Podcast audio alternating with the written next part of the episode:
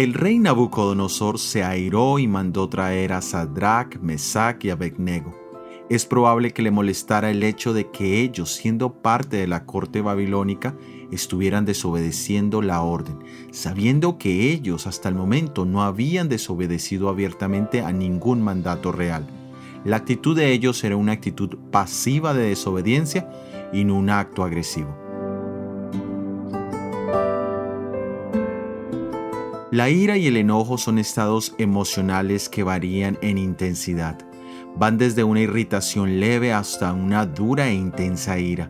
Suelen surgir ante la frustración de no poder cambiar acciones o circunstancias ajenas a nosotros.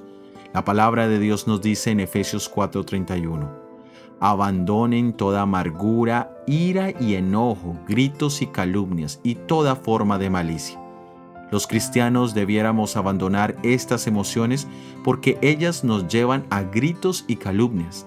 Es decir, que en un momento de ira y enojo podemos decir cosas que no son verdad, de las cuales tendremos que arrepentirnos.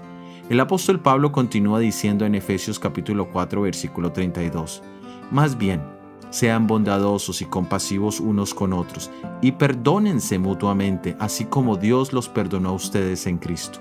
Aquí vemos lo contrario de la ira y el enojo, basado en un principio de amor en el corazón que se expresa en actos. Este principio está ejemplificado en la cruz del Calvario.